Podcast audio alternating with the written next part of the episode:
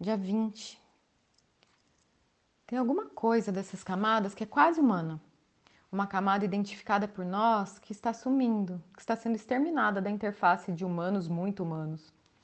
Os quase humanos são milhares de pessoas que insistem em ficar fora dessa, dessa dança civilizada, da técnica, do controle do planeta.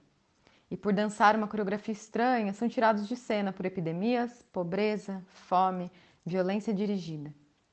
Já que se pretende olhar aqui o Antropoceno como um evento que pôs em contato mundos capturados para esse núcleo pré-existente de civilizados, no ciclo das navegações, quando se deram as saídas daqui para a Ásia, África e América, é importante lembrar que grande parte daqueles mundos desapareceu sem que fosse pensada uma ação de eliminar aqueles povos.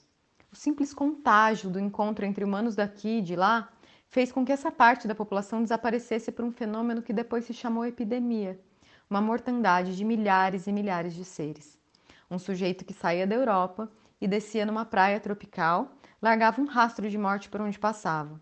O indivíduo não sabia que era uma peste ambulante, uma guerra bacteriológica em movimento, um fim de mundo. Tampouco sabiam as vítimas que eram contaminadas.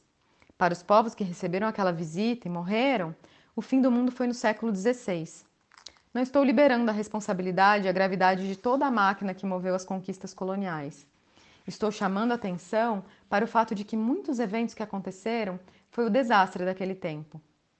Assim como nós estamos hoje vivendo o desastre do nosso tempo, ao qual algumas seletas pessoas chamam antropoceno, a grande maioria está chamando de caos social, desgoverno geral, perda de qualidade no cotidiano, nas relações, e estamos todos jogados nesse abismo.